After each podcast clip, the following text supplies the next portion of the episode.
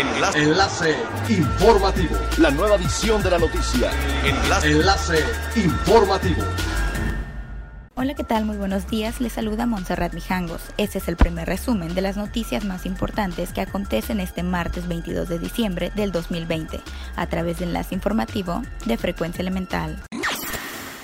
El presidente de la Asociación de Secretarios de Turismo de México, Juan Carlos Rivera Castellano, afirmó que el turismo nacional ha enfrentado en el 2020 el mayor reto de la historia por los efectos de la pandemia de COVID-19, pero con unidad y responsabilidad se ha logrado salir poco a poco adelante. Destacó que la CETURA ha estado impulsando una estrategia basada en tres ejes estratégicos, los cuales son la reactivación del sector, la bioseguridad y la promoción turística. Además, detalló que en este año la Asociación de Secretarios de Turismo de México también se dio la tarea de poner en marcha acciones para una recuperación del sector a través de la Alianza Nacional Emergente por el Turismo.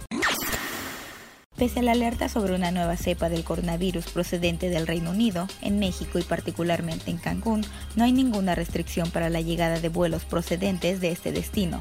Incluso apenas el pasado 11 de diciembre, British Airways reanudó sus vuelos al Caribe mexicano, donde el inglés es el tercer mercado más importante.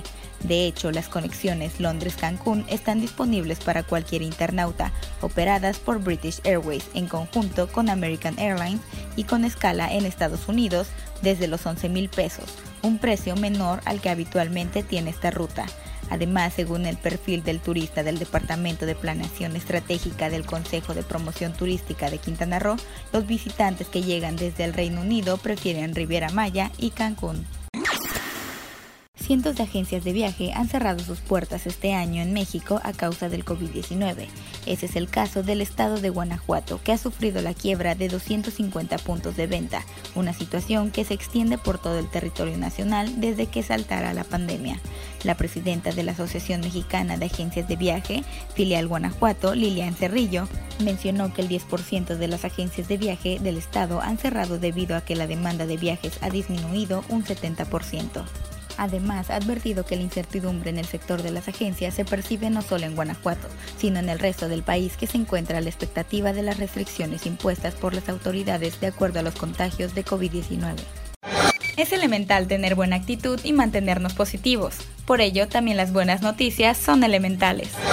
Uno de los mayores problemas ambientales en Tulum ha sido el manejo de los residuos sólidos, por el cual ambientalistas han creado el Centro Integral de Reciclaje de Tulum, el cual abrió este lunes 21 de diciembre.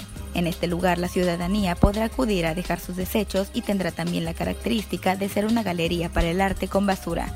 El director de Eucariote y cofundador de Biohogar AC, Alexis Daldecoa, destacó que este proyecto de emprendimiento social intenta ser bondadoso con la sociedad, hacer equipo comunitario y sumar esfuerzos en pro del medio ambiente. Siga pendiente de las noticias más relevantes en nuestra próxima cápsula informativa. No olvide seguir nuestras redes sociales, Facebook, Instagram y YouTube. Estamos como Frecuencia Elemental, en Twitter arroba frecuencia-e y nuestra página web www.frecuenciaelemental.com. Se despide Montserrat Mijangos y no olvide que es elemental estar bien informado. Enlace. Enlace informativo. La nueva edición de la noticia. Enlace. Enlace informativo. Es elemental que te conectes a nuestra frecuencia a través de www.frecuenciaelemental.com. Frecuencia Elemental. El cambio eres tú.